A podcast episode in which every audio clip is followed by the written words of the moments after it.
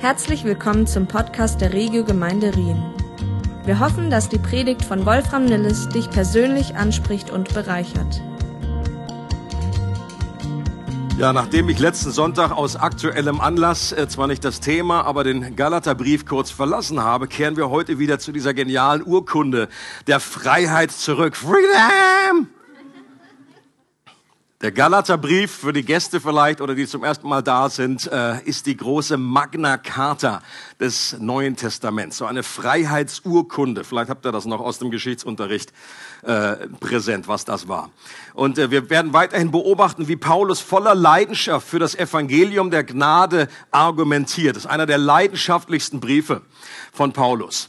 Warum? Weil er wusste, dass nur das unverfälschte Evangelium die Kraft hat, uns in die Freiheit als Söhne und Töchter Gottes zu bringen. Nicht ein Evangelium plus und erst recht nicht ein Evangelium minus, irgendwie so eine homöopathische Variante aufgelöst, sondern das reine, das gute Evangelium. Und eine kurze Erinnerung auch am Anfang nochmal, warum Paulus den Galaterbrief überhaupt geschrieben hat. Die ersten zehn Jahre nach dem ersten Pfingstfest, nach der Ausgießung des Heiligen Geistes, waren die Christen fast ausschließlich, ausschließlich jüdischer Herkunft. Ausschließlich. Der Finanzminister aus Äthiopien, wenn ihr den noch kennt, aus Apostelgeschichte, der Kämmerer, wie man so sagt, der war nur eine halbe Ausnahme, weil der war dann schon gottesfürchtig und der kam irgendwie nach Jerusalem, um dort anzubeten. Es ist sehr wahrscheinlich, dass der schon zum Judentum konvertiert war. Und selbst Hauptmann Cornelius, und seine Familie, wo dann Petrus hingerufen wurde in dieses Haus, der war offiziell ein Heide, aber der war auch kein klassischer Heide, weil sie auch schon fromm und gottesfürchtig waren, er und seine ganze Familie, und äh, den Gott der Bibel anbeteten. Erst in Apostelgeschichte 11 ab Vers 19, da wendet sich das Blatt. Interessant ist an dieser Stelle, dass hier die meisten Judenchristen, die werden, da heißt es, verstreut wegen der Verfolgung, die durch Stephanus Tod äh, in Gang gesetzt wurde. Und dann heißt es, dann gingen sie außerhalb nach äh, Phönizien, Syrien und so weiter, die gingen außerhalb von Israel. Aber da heißt es, dass sie nur zu den Juden redeten. Also damals war das immer noch so eingebrannt in ihr, die kam überhaupt nicht die Idee, jetzt zu den Heiden zu gehen, obwohl Jesus das ganz klar gesagt hat. Aber bei einigen war der Groschen der Gnade gefallen und sie haben in Antiochia auch zu den Griechen geredet, heißt es da, und, ihn, und ihnen das Evangelium verkündet. Und dann heißt es, und die Hand des Herrn war mit ihnen und eine große Zahl bekehrte sich zum Herrn. Und ab diesem Moment wuchs die Zahl der Heidenchristen, bis sie bald größer war als die Zahl der Judenchristen. Und heute ist das erst recht so. Ich weiß nicht, wie ein paar Millionen zu eins. Und die Heiden waren aus Sicht der jüdischen Kultur die richtigen Sünder. Okay? Das waren die eigentlichen Sünder. Sie selbst glaubten zwar auch, und erst recht, also die jetzt zum Glauben gekommen sind an Jesus, dass sie Erlösung brauchen, aber sie waren nette Sünder. Okay? Es gibt einen Unterschied zwischen anständige Sie waren immerhin, sie, sie waren beschnitten, sie hielten sich an Gebote, da gab es ein gewisses, eine gewisse Ethik, äh, sie hielten den Sabbat, äh, sie waren das auserwählte Volk. Im Gegensatz zu den Heiden, das waren die schlimmen Sünder, das waren die, die andere Götter anbeten. Das waren die, die nicht beschnitten waren, die sich an keine moralischen Knigge hielten, die ausschweifend lebten und sogar Bacon zum Frühstück aßen. Das war für einen Juden Katastrophe.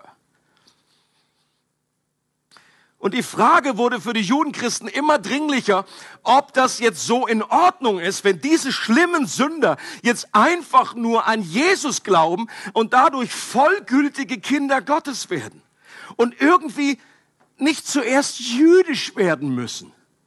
Und ich habe mir überlegt, so ein bisschen, ganz auf kleinem Mini-Niveau kann man es nachempfinden, wenn du als Mann bei Ikea bist. Also wenn du im Ikea gewesen bist und das ist ja eine gefühlte Ewigkeit, wirst du da irgendwie durch die verschiedenen Abteilungen, musst du latschen, bis du irgendwie endlich dann an die Kasse zum Ziel gelangst. Und dann gibt es ja irgendwann, merkt man nach einigen Jahren, es gibt eine Abkürzung. Man kann direkt vom Bällebad zum Ziel. Und wenn ich das zum ersten Mal erlebt habe, da kommt dann irgendwie in mir was hoch und sagt, Moment mal, mein Freund, so nicht. Du gehst jetzt gefälligst auch durch die allen Abteilungen, bis du hierher kommst. Loser! Und das multipliziere jetzt einfach mal tausend und dann hast du so ein bisschen das Empfinden, was die Judenchristen damals hatten, mit den ganzen Jahrhunderten vorher, mit den ganzen Waschungen und Opfern und Geboten und was die alles gemacht haben.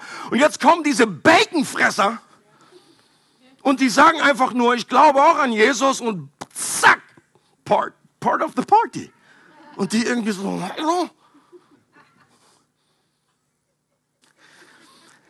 Und dann gründen ja Paulus und Barnabas auf ihre ersten Missionsreise im Süden der Türkei einige Gemeinden. Und das war, da war große Freude und Freiheit und der Geist Gottes wurde ausgegossen. Und kurz nach ihrer Abreise sind dann jüdische Christen aufgeschlagen, die dieses Evangelium Plus gebracht haben. Mit dieser falschen Lehre den jungen Christen damals den Kopf verdrehten und das Gesetz und die Beschneidung wieder einführen wollten. Wir haben gesagt, es ist schön, dass ihr jetzt an Jesus glaubt. Aber jetzt bitte Jetzt nicht Abkürzung, jetzt geht ihr durch die Ikea durch. Zwischen den Zeilen kann man heraushören, dass sie Paulus dabei unterstellt haben, dass er kein richtiger Apostel war. Nicht so wie die anderen, die Richtigen, die aus Jerusalem, das waren die Richtigen, Petrus, Jakobus, das waren die richtigen Apostel.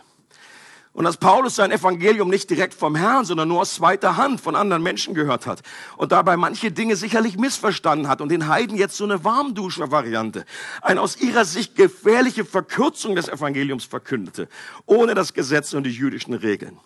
Und Paulus schreibt den Galaterbrief und stellt klar, dass er genau wie die anderen Apostel den Herrn gesehen hat und dass er ihn die selbst beauftragt hat und gesandt hat als Apostel und damit in keiner Weise den anderen Aposteln nachsteht. Die haben den Herrn gesehen. Paulus sagt, ich habe den Herrn gesehen. Das war nicht nur irgendwie ein Traum, das war der leibhaftige, auferstandene Herr, dem Paulus begegnet ist. Und ist, dass das Evangelium direkt vom Herrn gekommen ist, dass Paulus wusste, dass er wusste. Und sonst kannst du das nicht erklären, dass jemand sagt, wer ein anderes Evangelium predigt als ich, der sei verflucht. Leute, das ist, das ist eine steile Ansage. Da musst du wirklich wissen, was du, äh, und dann sagt er noch als einen Grund, ich habe am Anfang der ersten Jahre, habe ich überhaupt gar keine Gemeinschaft gehabt mit den anderen Aposteln. Das kann gar nicht von denen gekommen sein. Ähm, und dann im zweiten Kapitel geht es jetzt weiter in seiner Argumentation. Das schauen wir uns heute an. Ähm, und ich nehme große Abschnitte, drei Abschnitte aus diesem zweiten Kapitel des Galaterbriefes. Da heißt es dann 14 Jahre später ging ich wieder nach Jerusalem hinauf. Diesmal war Barnabas dabei und ich nahm auch Titus mit. Der Grund für meine Reise war, dass Gott mir in einer Offenbarung eine entsprechende Weisung gegeben hatte. Ich legte der Gemeinde von Jerusalem das Evangelium vor, das ich unter den nichtjüdischen Völkern verkünde. Genauer gesagt, ich legte es den maßgebenden Leuten vor, nur sie nahmen an der, nur sie nahmen an der Besprechung teil denn ich wollte sicherstellen, dass die Arbeit, die ich getan hatte und noch tun würde, nicht vergeblich war. Doch meine Sorge war unbegründet. Man versuchte nicht einmal meine Begleiter, meinen Begleiter Titus, der ja ein Grieche ist, zur Beschneidung zu zwingen. Jakobus, Petrus und Johannes hatten also erkannt, welchen Auftrag Gott mir in seiner Gnade gegeben hat. Deshalb reichten sie, die als Säulen der Gemeinde galten, mir selbst und Barnabas die rechte Hand zum Zeichen der Gemeinschaft. Das war also vor Corona. Gab man sich noch die Hand. Und zur Besiegelung folgender Übereinkunft. Während sie weiterhin unter den Beschnittenen arbeiten wollten, sollten unsere Arbeitgebiet die nicht-jüdische Welt sein. Das Einzige, worum sie uns baten, war, dass wir die Armen in der Gemeinde von Jerusalem nicht vergessen. Und ich habe alles getan, um dieser Bitte nachzukommen. Also, was Paulus jetzt hier macht, äh, in dem ganzen Kapitel 2, er ruft noch zwei weitere Zeugen in den Zeugenstand, um seinen Fall zu verteidigen. Und zwar in Form von zwei Erlebnissen aus seiner eigenen Biografie. Bei dem ersten Zeugen, den er ruft, geht es Paulus darum zu zeigen, dass die Säulen der damaligen Gemeinde in Jerusalem, nämlich Jakobus, Petrus und Johannes, auf die sich die falschen Lehrer ja beriefen, dass sie sich das Evangelium von Paulus genau angehört haben und dass die bestätigt haben, dass es das richtige Evangelium ist. Und der allerbeste Beweis dafür war, dass sie dass sie mit seinem Evangelium übereinstimmen, war die Tatsache, dass Titus nicht gedrängt wurde, sich beschneiden zu lassen. Weißt, in Theorie kannst du ja schnell mal mit irgendeiner Sache übereinstimmen und sagen, ja, ja, das sehe ich auch so, das sehe ich auch so. Aber jetzt hast du jemanden, ein, ein, ein, ein Paradebeispiel. Hier war jemand im Fleisch, Titus. Und der war als Grieche und er war nicht beschnitten. Und das war, jetzt, jetzt war irgendwie klar. Und dann Paulus führt dieses, dieses, diesen Beweis an und sagt, Leute, die, die, die Tatsache, der Beweis dafür, dass auch Petrus dafür ist, für das, was ich predige, ist, dass er Titus jetzt nicht gedrängt hat. Der, der, der durfte unbeschnitten bleiben. Das ist, das ist Grund genug. Und äh, Paulus ging nicht nach Jerusalem, weil er selber unsicher war, so nach dem Motto, oh, so, oh jetzt wächst die Kritik, jetzt muss ich mich mal irgendwie äh, versichern, dass ich das überhaupt richtig. Nein, äh, es ist absurd. Paulus wusste, er hatte von Jesus gehört, aber er hatte sich Sorgen gemacht. Und ich glaube, eine gewisse Unruhe war in ihm, äh, der kam nach Jerusalem und er war sicherlich etwas angespannt, nicht aus Grund von Selbstzweifeln, sondern weil er wusste, wenn die jüdischen Apostel dem Druck der falschen Lehrer nachgeben, dann hätte das dem Christentum äh, unglaublich einen Keil äh, dazwischen, das hätte eine Spaltung gegeben, sondergleichen. Und deswegen war Paulus so happy, dass sie ihm diesen Handschlag geben, dass sie sagen, dass sie anerkennen, ja, die, wir sehen die Gnade Gottes auf deinem Leben, Paulus. Das ist dasselbe Evangelium. Wir geben dir diesen Handschlag und wir realisieren auch, dass es unterschiedliche Berufungen gibt. Du bist berufen für die Heiden und wir sind berufen vor allen Dingen für die Juden. Und dann geht's weiter in dem zweiten Abschnitt. Doch als Petrus dann nach Antiochia kam, sah ich mich gezwungen, ihn vor der ganzen Gemeinde zur Rede zu stellen. Denn so wie er sich dort verhielt, sprach er sich selbst das Urteil. Zunächst hatte er zusammen mit den nichtjüdischen Geschwistern an den gemeinsamen Mahlzeiten teilgenommen. Als dann aber einige Leute aus dem Kreis um Jakobus kamen, zog sich Petrus aus Angst vor den Verfechtern der Beschneidung zurück und sonderte sich von den Nichtjuden ab. Und genauso unaufrichtig verhielten sich in der Folge die anderen jüdischen Geschwister. Sogar Barnabas ließ sich dazu hinreißen, dieses heuchlerische Spiel mitzumachen. Als ich nun sah, dass sie den richtigen Weg verlassen hatten, den Weg, der mit der Wahrheit des Evangeliums übereinstimmt, sagte ich in Gegenwart aller zu Petrus, du selbst nimmst dir, obwohl du ein Jude bist, die Freiheit, dich über die jüdische Lebensweise hinwegzusetzen und wie ein Nichtjude zu leben. Wieso zwingst du dann die Nichtjuden, sich der jüdischen Lebensweise anzupassen? Okay, das war einige Zeit später. Nachdem also Paulus jetzt schon unten war und mit, mit, mit, mit Petrus und mit den anderen, das war so ein geheimes Treffen, ähm, aber jetzt war das, sind sie äh, hochgekommen nach Antiochia und dort kam Petrus dazu und da war es eben dann gang und gäbe, dass man miteinander gegessen hat. Und die meisten in Antiochia, wie gesagt, das waren Heidenchristen. Ähm, und und hier wird deutlich, wie sehr Paulus bereit war, für die Wahrheit des Evangeliums zu kämpfen. Und wie mutig er war, wie ein Löwe, äh, das sogar mit dem Überapostel Petrus aufnehmen konnte. Und das braucht schon einen gewissen, ja, also Petrus, das war der, ich habe die Schlüssel. Mit der mit den Schlüssel. Und Paulus, der hatte den Teja im Tank. Also das wünsche ich mir auch. Also nicht jetzt unbedingt äh, in jeder Situation, aber wenn es gelegen ist, wenn es dran ist, dass man wirklich so Klartext redet und dass Paulus jetzt, hat er nicht nur den Mund so voll genommen, sondern selbst wenn ein Engel vom Himmel kommt und so weiter oder selbst, ja meine Güte, jetzt hat Petrus, ist hier wirklich daneben gewesen. Er ist in eine falsche Richtung gedackelt. Und Paulus konfrontiert ihn öffentlich. Da war richtig Stimmung in der Hütte. Manchmal denkt man ja so, oh, lass uns zurück zur ersten Gemeinde. Und man hat manchmal so ein verklärtes Bild, so romantisch, da waren die alle, die lagen sich alle nur in den Armen. Da war nur so die Liebe. Ja schon, aber auch die Liebe eben in Wahrheit. Und es war diese perfekte Kombination, die Wahrheit in Liebe zu sagen. Und Paulus behauptet, dass er das Evangelium in dem Moment verraten hat. Da könnte man ja auch sagen, Paulus, jetzt, jetzt komm mal ein bisschen runter. Ja, der hat einfach ein bisschen Angst gekriegt. Das war so ein kleiner Einbrecher, so eine kleine Delle, Charakterschwäche. Aber Paulus sagt, das war, das Verhalten von Petrus war ein Verrat am Evangelium. Petrus wurde hier rückfällig und gab dem Druck nach und aus Angst hat er angefangen zu heucheln und den geraden Weg des Evangeliums verlassen. Nun muss man wissen, dass gemeinsam zu essen diese Tischgemeinschaft damals noch viel deutlicher ein Zeichen der Akzeptanz war.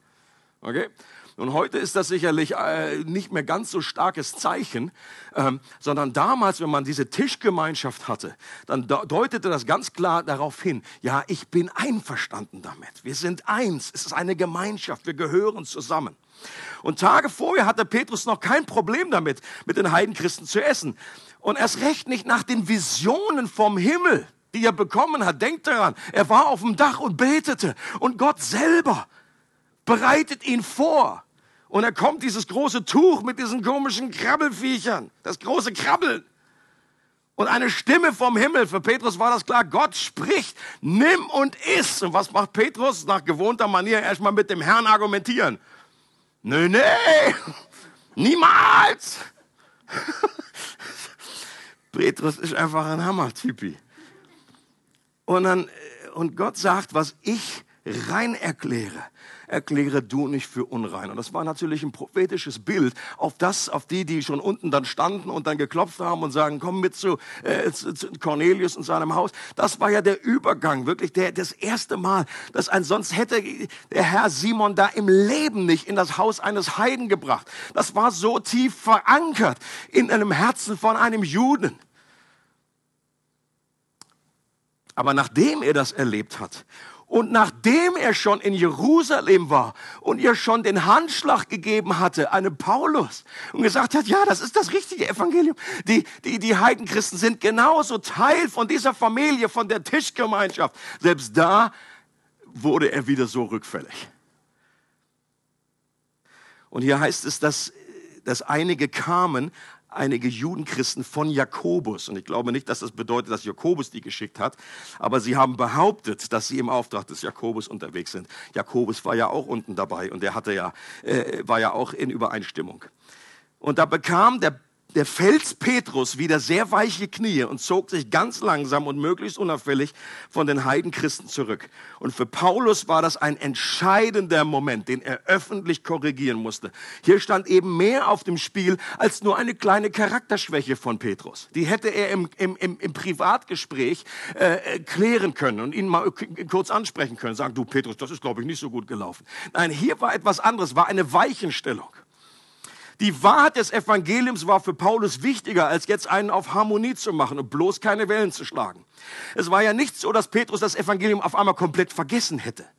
Er lebte nur nicht in Übereinstimmung damit und ging nicht mehr auf dem geraden Weg des Evangeliums, sondern fing an, rumzueiern und einen anderen Weg, eine andere Richtung einzuschlagen. Und Paulus musste diese Heuchelei korrigieren, weil auch hier das Potenzial bestand, dass das zu einem Präzedenzfall wird, ähm, weil die, der wird die christliche Bewegung hier um Jahre zurückwerfen.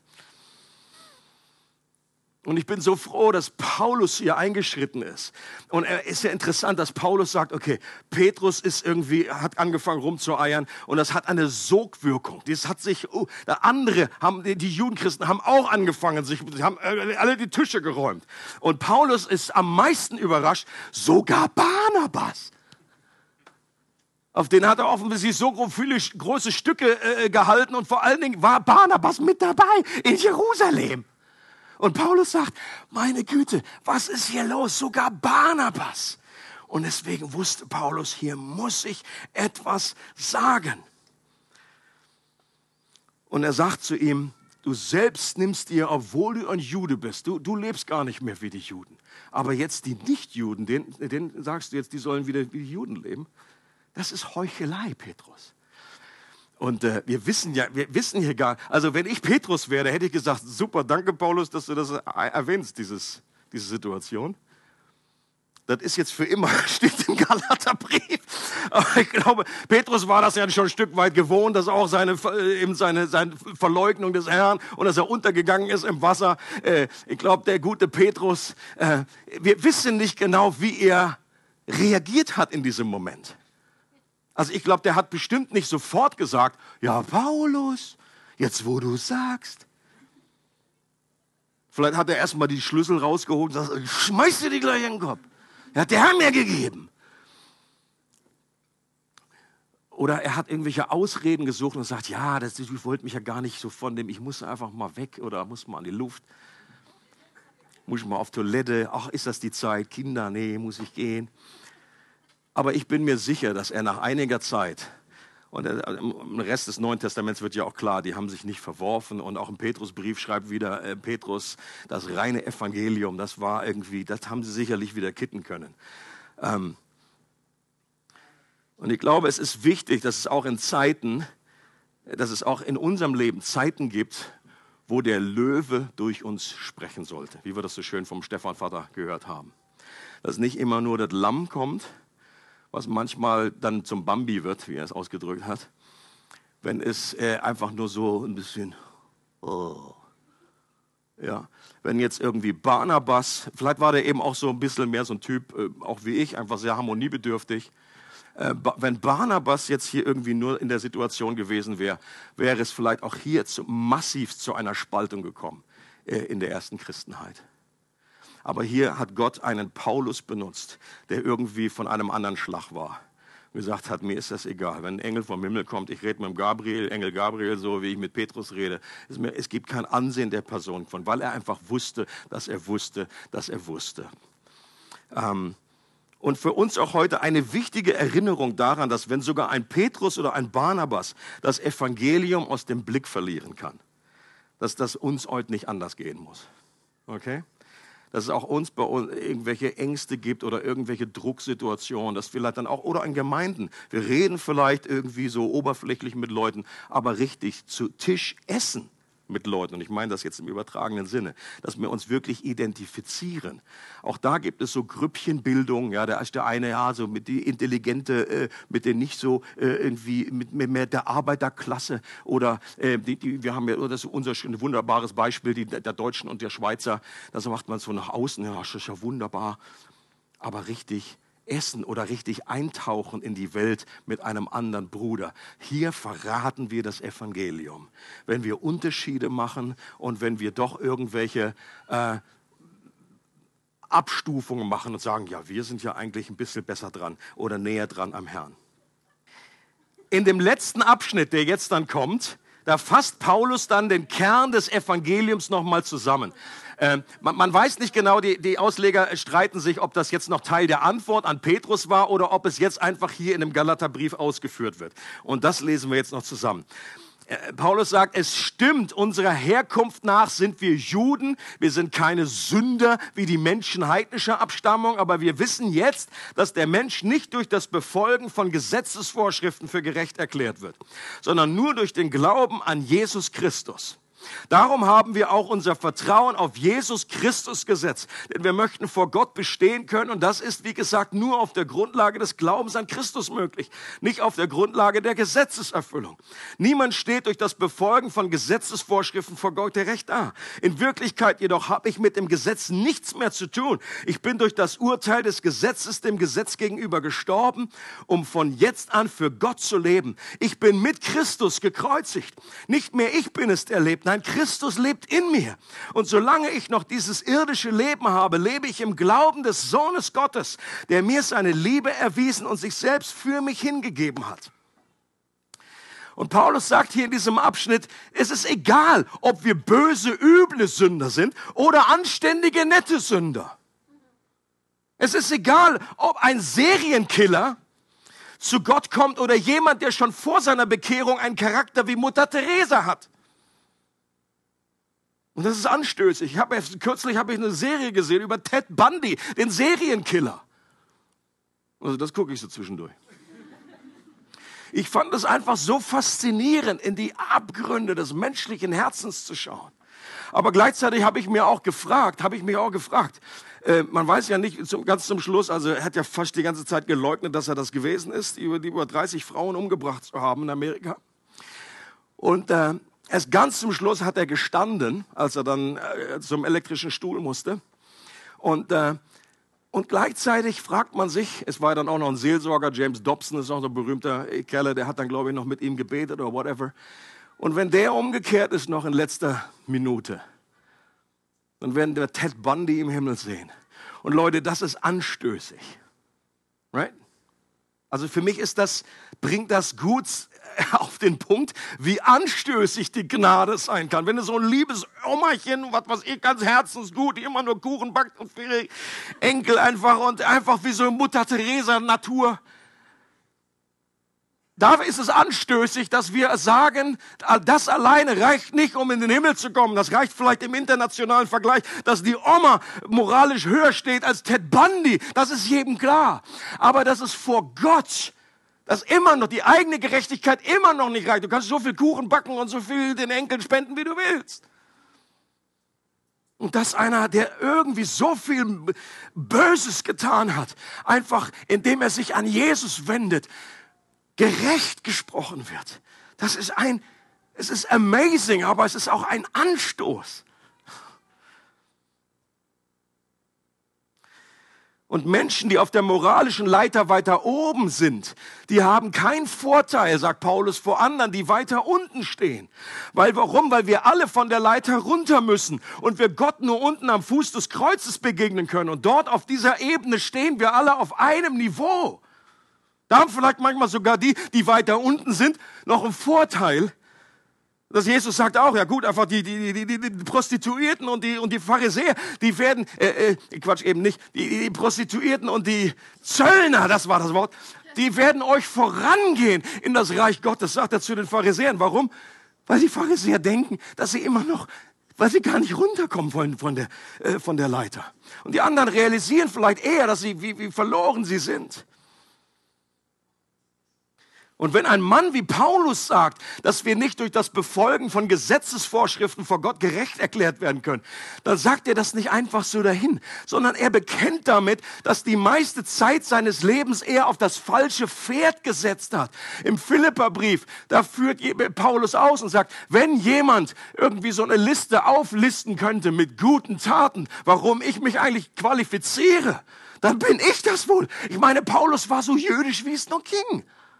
Er sagt, ich bin, ich bin äh, beschnitten worden. Ich bin, ich bin aus, aus Israel. Ich bin ein Hebräer, der Hebräer. Ich bin ein Pharisäer und nach dem Gesetz untadelig. Und ich war so voller Eifer, dass ich sogar die Christen umbringen wollte oder was gemacht habe. Aber all diese Dinge, die er, die ganze Liste, die er aufzählt, sagt er, die ich damals für Gewinn hielt, haben mir, wenn ich es von Christus her ansehen, nichts als Verlust gebracht. Seinetwegen habe ich allem, was mir früher ein Gewinn zu sein schien, den Rücken gekehrt. Es ist in meinen Augen nichts anderes als Müll. Denn der Gewinn, nach dem ich strebe, ist Christus. Es ist mein tiefster Wunsch, mit ihm verbunden zu sein.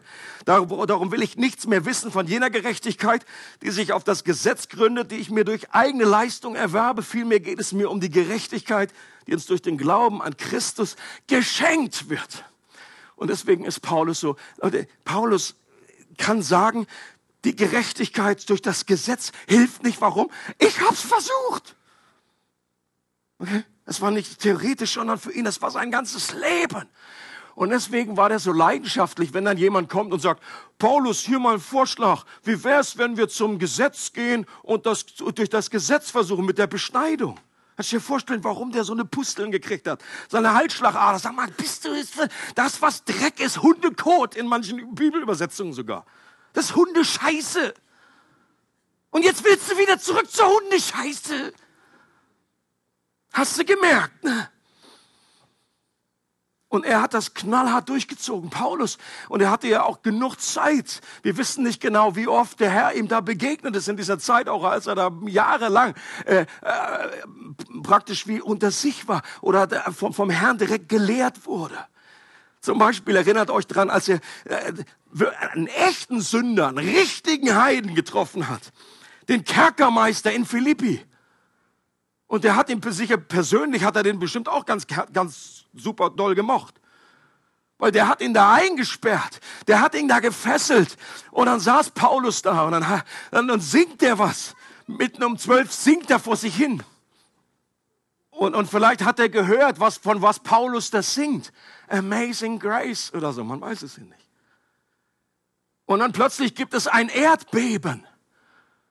Und plötzlich hat er selber denkt und meine und und und und und, und er kommt zurück und denkt oh, die, die Gefängnistüren stehen auf und er denkt okay jetzt ist beschlossene Sache jetzt wenn, wenn ein römischer äh, äh, für die für die Römer arbeitender Gefängniswärter plötzlich einen Gefangenen verliert das war keine gute Botschaft das bedeutete meistens zicke, zicke. so und das war ein auch das war auch so ein Baconfresser und das war ein Götzendiener. Und das war so ein richtiger Heide. Und jetzt plötzlich sieht der, Mensch, die sind da noch da. Die sitzen da noch. Die singen immer noch. Sind da nicht abgehauen. Und dann fragt er die große Frage, was muss ich tun, um errettet zu werden? Und Paulus sagt zu ihm, glaube nur. Punkt. Und das ist eine Revolution aus, aus einer jüdischen Brille, aus einer jüdischen Sicht. Ja, wie jetzt? Keine Beschneidung, keine Gebote, keine Gesetze. Und Paulus hätte ja auch einiges anderes ihm noch sagen können. Hier steht noch nicht mehr, kehre um. Das, das wird schon irgendwie beinhaltet. Natürlich, wenn der schon so eine Frage stellt, ja, da muss ich nicht fragen, bist du auch umgekehrt? Das ist genau wie der verlorene Sohn, kommt zurück zum Vater und der Vater sagt nicht nur, du sag mir erstmal den Satz, sprich mir den Satz nach, ich kehre um. Ich sage mich los von dem Bacon. Oder Paulus hätte sagen können, hey, ich habe ja gerade einen Römerbrief geschrieben, den gebe ich dir, den du nochmal lesen und dann sprechen wir einfach nochmal drüber. Oder hätte ihm alles Mögliche sagen können, auflesen, du musst aber deine Götzen, bring mal deine Götzen erst her, um zu sehen, ob du es wirklich ernst meinst. Wir werden das richtig abfackeln hier und dann kannst du kommen.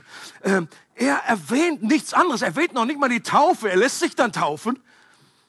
Aber das ist der, der Glaube allein. Das war das große, äh, die, die große Fahne, das große Motto, was durch die Reformation hindurchgestaltet ist. Der Glaube allein. Und auch wir heute stehen in der Gefahr, dass wir gute Prinzipien und Familienregeln, so in, auch in einer Gemeinde, wieder als Gesetze durch die Hintertür in Gemeinde schmuggeln. Jede Gemeinde steht in dieser Gefahr. Äh, äh, ob, ob beim Thema Zehnte. Jedes Mal beim Einführungskurs, da versuche ich irgendwie mit, mit Engelszungen irgendwie zu sagen, das ist Zehnte, das ist kein, das ist ein gutes Prinzip, aber das ist kein Gesetz. Wir sind frei vom Gesetz. Du musst nie mehr den Zehnten zahlen. Halleluja, habe ich das gerade gesagt. Du darfst noch viel mehr zahlen. Nein.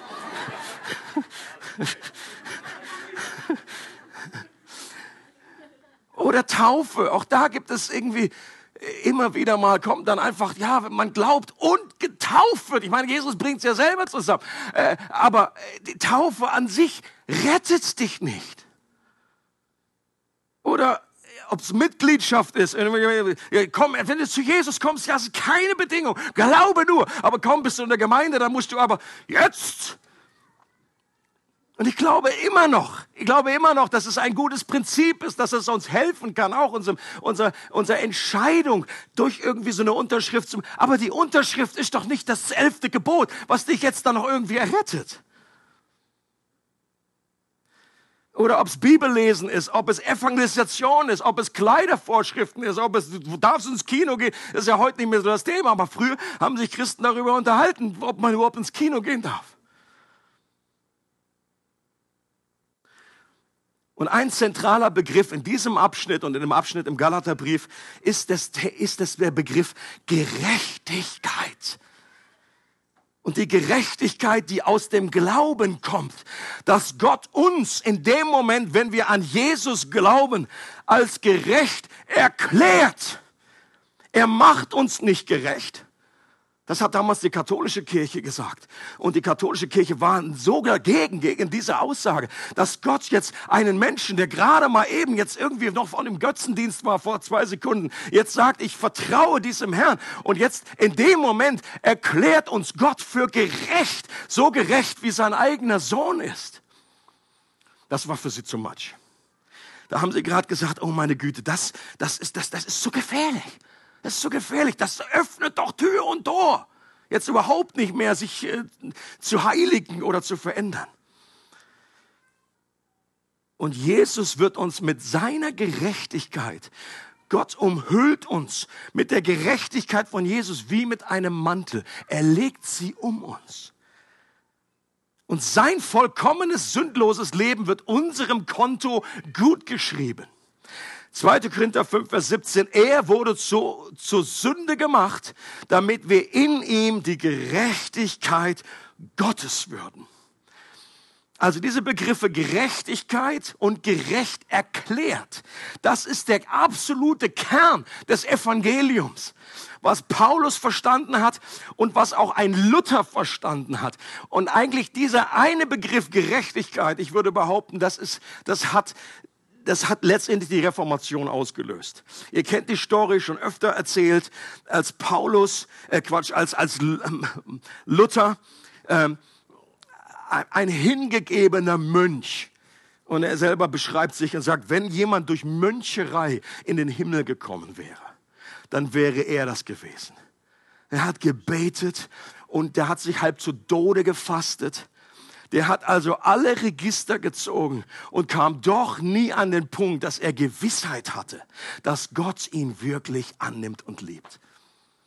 Und dann ist er in den Vorbereitungen von einer Psalmvorlesung im Jahre 1513 und sehr wahrscheinlich ist er da in dieser Turmstube des Klosters zu Wittenberg und dann sagt er, ich habe danach verlangt, den Römerbrief zu verstehen. Und das Einzige, was mir im Wege steht, ist dieser Begriff der Gerechtigkeit Gottes.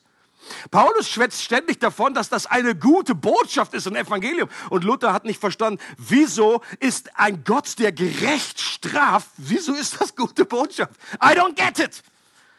Und Luther hat gesagt, ich habe vor allen Dingen auf Römer 1, Vers 17, auf diesem Vers, die Gerechtigkeit, der, der Gerechte wird aus Glauben leben. Er hat auf diesem Vers rumgeprügelt, so hat er es beschrieben. Und um das irgendwie, äh, dass da was rauskommt. Dass er endlich versteht, und Paulus, äh, äh, Luther, Luther hat äh, gesagt, und diesen Gott soll ich lieben, wenn ich ehrlich bin, hasse ich ihn. Nicht ständig, aber oft. Und er war zumindest ehrlich. Und Luther sagt dann, plötzlich, nachdem ich Nacht und Tag und Tag und Nacht überlegt habe und die Verbindung zwischen Gerechtigkeit Gottes und der Aussage verstand, dass der Gerechte durch seinen Glauben lebt, da plötzlich ergriff ich, dass die Gerechtigkeit Gottes, die Gerechtigkeit Gottes ist, durch die Gott uns aus Gnade und reiner Barmherzigkeit rechtfertigt. Mit anderen Worten, er hat verstanden, es ist gar nicht die fordernde Gerechtigkeit, sondern eine Gerechtigkeit, die Gott mir schenkt. Und plötzlich, sagt er, fühlte ich mich wie neu geboren. Und die, die, die Tore ins Paradies sind aufgegangen. Die Schrift war nach hinterher wie neu. Ich hab's mit neuen Augen gelesen. Und er ist rumgehüpft da mit Sicherheit in seiner Zelle. Also in seiner Burg da. War er nicht eingesperrt. Dieses, dieser Abschnitt des Paulus wurde für mich zum Tor zum Himmel. Und, äh, und später keine Überraschung, sagt Luther, war die Rechtfertigung aus dem Glauben die Lehre, mit der die Kirche steht oder fällt. Das ist nicht irgendwie so ein Nebenschauplatz, sondern das ist absolut zentral. Und das Wissen um die Rechtfertigung ist nicht nur für den Beginn unseres Lebens als Christ wichtig, sondern auch für unser Leben als Christ. Ein anderes berühmtes Beispiel, auch schon öfter mal äh, zitiert, für alle, die mal irgendwie nach Bedford fahren, zu King's Arms. Ähm, John Bunyan, der berühmte Kesselflicker aus Bedford, der ein Pastor war, der dann irgendwann äh, entschied, einfach unter freiem Himmel zu predigen oder irgendwie ein äh, Verbot bekommen hat in seiner Kirche, weil die Lehre irgendwie nicht so richtig war, weil er eben die richtige Lehre verkündete. Ähm, und wurde eingesperrt und war viele Jahre dort in Bedford im Gefängnis. Und, äh, und er erzählt in seinem, seiner Biografie, eines Tages, als ich am Feld entlang ging, jetzt übrigens, der hat die Pilgerreise geschrieben, berühmtes ähm, christliches Buch. Eines Tages, als ich am Feld entlang ging, fiel dieser Satz auf meine Seele, deine Gerechtigkeit ist im Himmel. Und mit den Augen meiner Seele sah ich Jesus Christus zur Rechten Gottes. Dort, sagte ich, war meine Gerechtigkeit. Sodass egal wo ich war und was ich tat, Gott nicht von mir sagen könnte, ihm fehle meine Gerechtigkeit, denn diese war gerade vor ihm. Und jetzt fielen meine Ketten in der Tat von meinen Füßen. Ich wurde von meinen Bedrängnissen und Schellen gelöst. Meine Versuchungen flohen ebenso davon, sodass von dieser Zeit an diese furchtbaren Schriften von Gott, und was er damit meinte, ist diese, diese Stellen über die unvergebbare Sünde. Das war, was ihn unwahrscheinlich umgetrieben hat. Was, was, was ist das? Oder habe ich das begangen? Was ist los hier?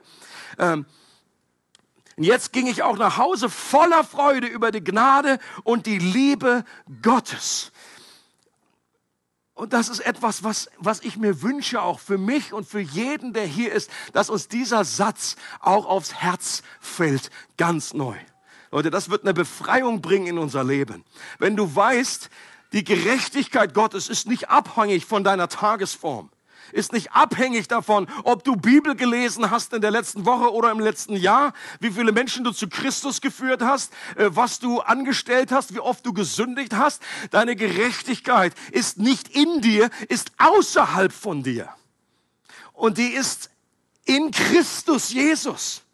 Und Jesus steht und zu Rechten des Vaters. Und das ist eine Konstante. Egal, ob du irgendwie jetzt schwachen Glauben hast oder ob du was auch immer, äh, ob du dich verdammt fühlst. Und das ist John Bunyan aufgegangen wie eine, wie, wie eine, wie eine Bombe. Und danach war sein Leben ein anderes. Und ich wünsche mir, dass wir dieses, diese Offenbarung ganz neu erleben. Äh, vielleicht zum allerersten Mal, wenn du hier bist und das noch nie so für dich verstanden hast, diese Botschaft. Dass es da etwas gibt, wo du sagst, ich, ich setze mein Vertrauen in Christus und ich bin jetzt mit ihm verbunden durch den Glauben und deswegen ist das unabhängig von dem, was ich tue. Gott sieht mich an wegen Christus. Und das ist so gut zu wissen. Und das gilt für den Anfang unseres Lebens mit Christus. Das gilt für die Mitte unseres Lebens, wenn wir mit Christus unterwegs sind. Wenn in der Heiligung, bei all den Versuchungen, müssen wir immer von dem Ansatz herkommen, es mir schon vergeben wurde. Wenn du kämpfst an irgendeinem Bereich mit Versuchungen und Sünde, dann versuch das nicht direkt anzugehen sondern konzentriere dich darauf, dass deine Schuld grundsätzlich schon vergeben wurde ist. Und du wirst mehr und mehr Freiheit bekommen, auch in diesen Bereichen. Und das gilt eben auch für das Ende unseres Lebens hier auf diesem Planeten. Die gute Botschaft ist, die meist, wir, wir werden wahrscheinlich alle diese Corona-Krise überstehen. Die andere Wahrheit ist, dass wir, egal, irgendwann auch sterben werden. Hast du gewusst? Vielleicht sage ich dir was Neues jetzt, dann tut es mir leid, ich bin nur der Überbringer der Nachricht. Die Statistiken sind hier ziemlich eindeutig. Keine Versicherung wird dich gegen Tod versichern. Oder gut, es gibt Sterbeversicherungen, die nützen dann den anderen, aber dir selber weniger. Und die große Frage von John Wesley, dem Begründer der äh, Methodisten, der hat man gesagt, er selber hat gesagt, unsere, unsere Leute sterben gut. Ist es möglich, auch als Christ nicht so gut zu sterben? Ich glaube schon. Dass sich dann doch irgendwelche Befürchtungen einholen, dass du Ängste hast. Ich glaube, die Art, wie wir gut sterben können, und das gilt auch schon für die Jüngeren. Es ist auch gut, sich damit zu beschäftigen. Im Psalm heißt es, lehre uns bedenken, dass wir sterben müssen, damit wir weise werden. Okay? Weil es ist nicht garantiert, dass wir alle 80 werden.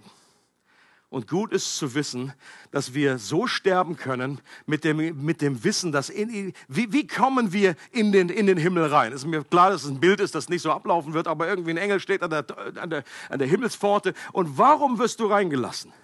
Warum? Vielleicht sagst du, hey, ich war in der Regio. Und der Engel, das ist schön. Go on. Ich habe auch beim Umbau geholfen. Hm, das ist super. Ähm, und ich bin sogar neu geboren. Ich habe eine neue Chance bekommen. Ich habe mir richtig Mühe gegeben. Ich habe richtig Gas gegeben. Ich habe dem Wolf wieder fast jeden zweiten Sonntag zugehört. Bin nicht eingeschlafen. Reicht das? Und du wirst da alles Mögliche erzählen können, wie viel Bibelstellen du auswendig gelernt hast, was du alles getrieben hast in deinem Leben an Guten und nicht. Das Einzige, was dich in den Himmel reinbringt, ist die Gerechtigkeit von Jesus Christus. Wenn du sagst, ich bin hier nicht wegen meiner eigenen Gerechtigkeit, sondern weil der vollkommene Sohn Gottes sein Blut für mich vergossen hat und ich vertraue ihm. Und der Engel sagt, bingo, kommen. Und äh, das ist so gut zu wissen. Und diese Gewissheit zu haben, Leute, gerade in so einer Krisensituation wird einem das selber wieder neu bewusst, wie kostbar das ist. Dass selbst wenn mich irgendwie eine Krankheit einholt, wenn ich vor der Zeit sterbe oder selbst wenn ich dann mit 70, 80, wann auch immer sterbe, dass ich wissen kann, für einen Christen gibt es den Tod in dieser Form eigentlich gar nicht mehr. Jesus sagt, wer an mich glaubt, der ist vom Tod zum Leben hindurchgedrungen. Es ist einfach, du machst die Augen zu und in dem Moment bist du lebendiger als je zuvor.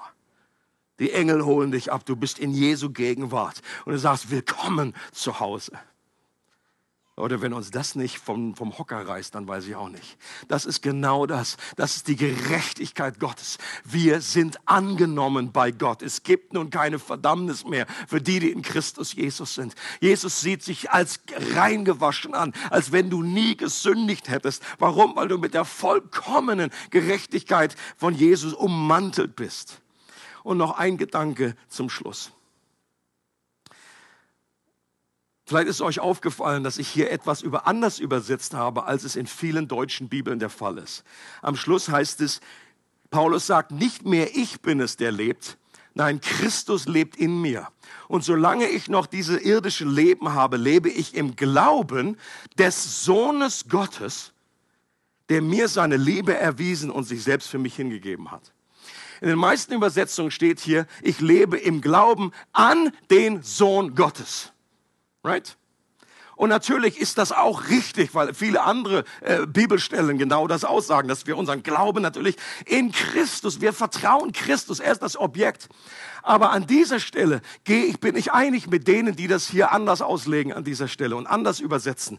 Der griechische, äh, griechische Text äh, gibt, gibt gute Argumente dafür, dass es hier nicht um, Jesus ist nicht das Objekt unseres Glaubens, sondern es ist sein Glaube, Jesu Glaube der uns letztendlich erhält, der, weil, weil sonst wird, wird du ach, stellst dir vielleicht, wenn, wenn gesagt wird, äh, der Glaube allein rettet, dann fragst du dich aber reicht mein Glaube aus?